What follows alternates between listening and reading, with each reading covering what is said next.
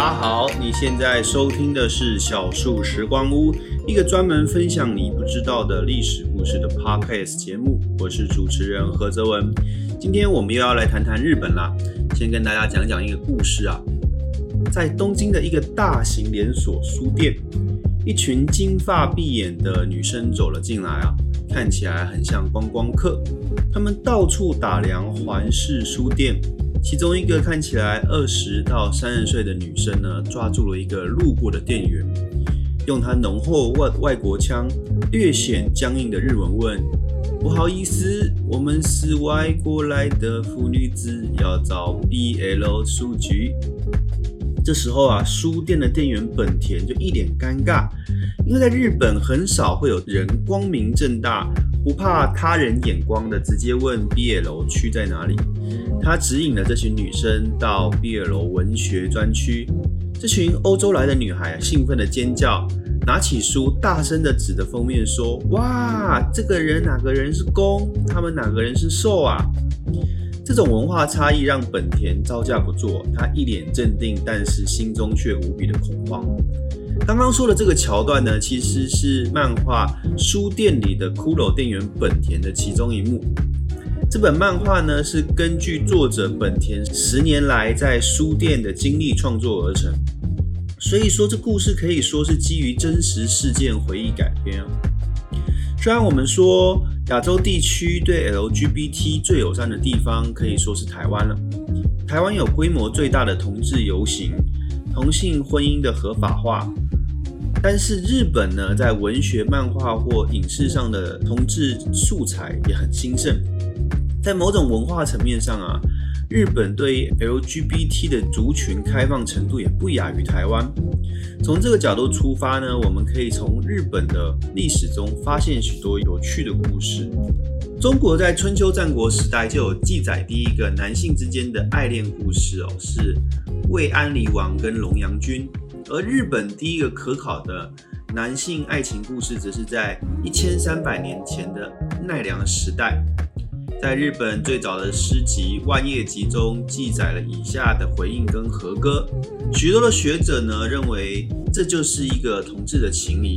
我们一起来看看它的中文翻译：若君为世欲，我必紧握膝；共闻杜鹃鸣，无处不同行。君似芣子花，引我朝朝盼。第一段呢讲的是奈良时代著名的歌人。大半加持所写，而第二段的回复呢，就是同族的大半池主。当时呢，加持独自前往越中，也就是今天的富山县赴任，而词主呢，成为他的助手。两人以和歌应唱往来十年哦，留下了五十首作品。有趣的是，文中的贝子君是当时呢。男女互相称呼的第二人称代词，这两个大男人哦，给对方的和歌，好像就是男女之间的情诗一样。之后啊，这个大判词主被调离了乐中，又写下了一首和歌给加持，而加持也回应了一首。我们在这里讲它的中文翻译哦：樱花盛笑人烟喜，然我孤寂应无君。他的回复是。故府花未放，待君反共赏。这样以男女口吻唱和的方式呢，一直以来都被过去的文学评论家当作是一般的友情。然而和歌常常被用以在贵族之间吟咏哦。男性的歌人就算用女性的视角来写恋歌也很正常。但是近年来，越来越多的学者认为，两者的关系应该不只是友情而已。相较于加持写给妻子的和歌，写给词主的数量更多，用情也许会更深。从平安时代开始啊，日本贵族间的同性爱慕之情可以说是见怪不怪。这让声名远播的耶稣会传教士沙乌略第一次访问日本的时候，大惊失色啊！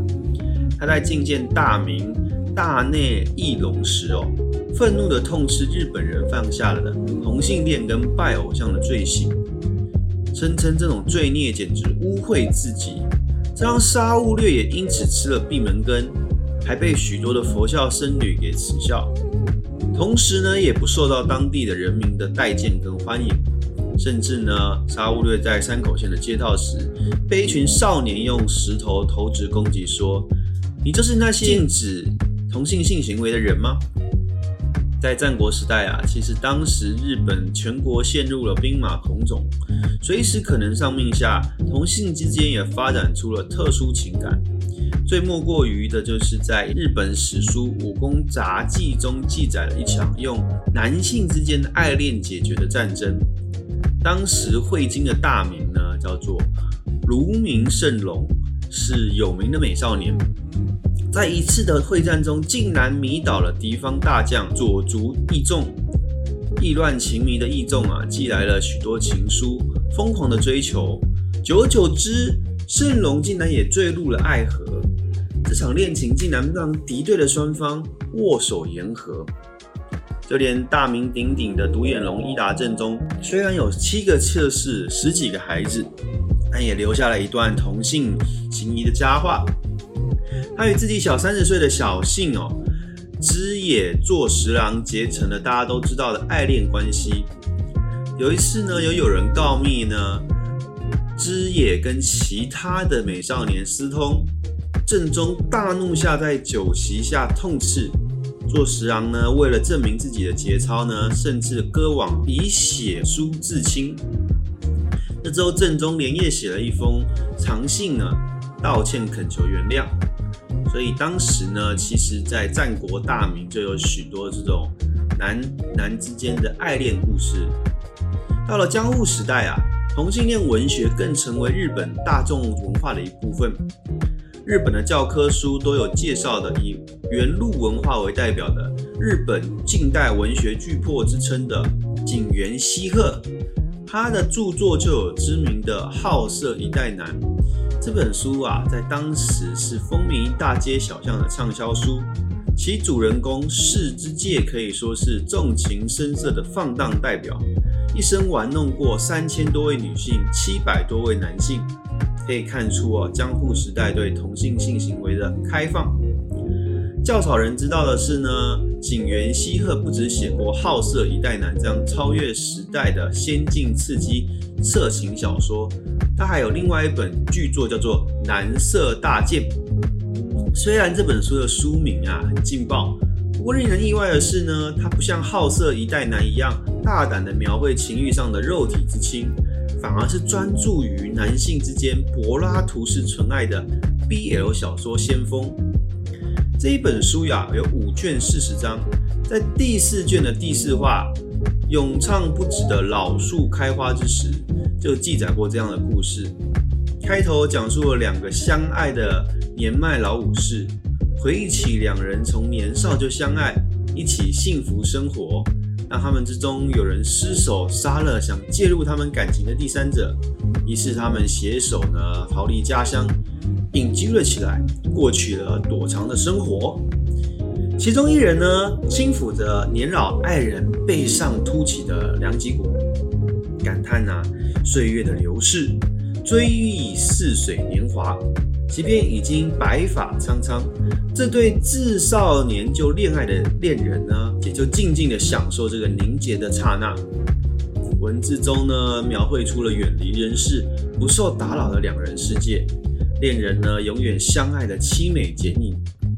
在那个时代啊，虽然同性恋被大众接受。但社会上仍是期待武士最后能建立家庭、延续香火、传承后代。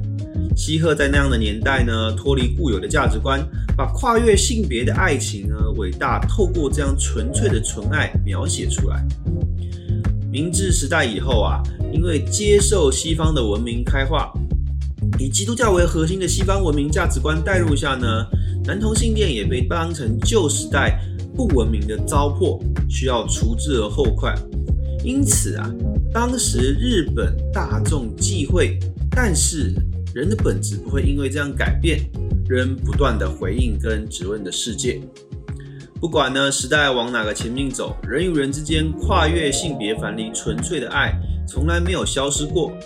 在一九五一年啊，日本全国引以为傲的大文豪，之后成为第一位获得诺贝尔奖文学奖的东亚作家川端康成，在自传体小说《少年》这部作品中啊，有这样的告白。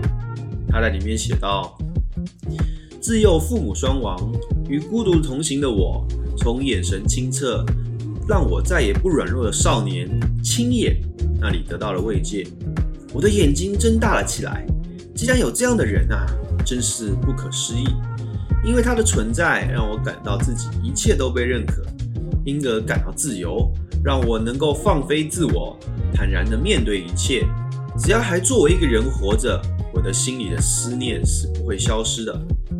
最后呢，川端康成还写道：“那是我人生中最初的爱，我想那或许是我的初恋吧，因为这份爱温暖了我，洗净了我，继而拯救了我。”川端用这样平实的文字啊，记录下自己少年时那单纯而跨越性别限制的爱恋。除此之外呢，川端还在许多的作品中描写过男男女女之间的同性情谊。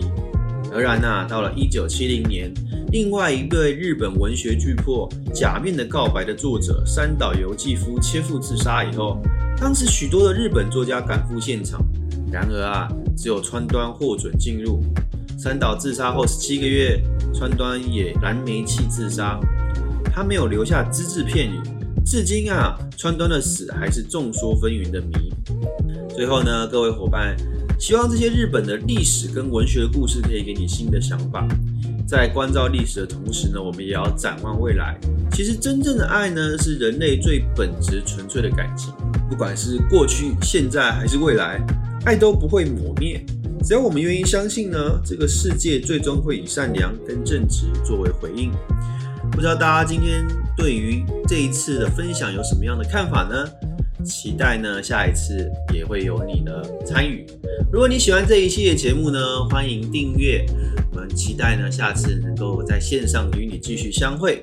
我是何泽文，再见。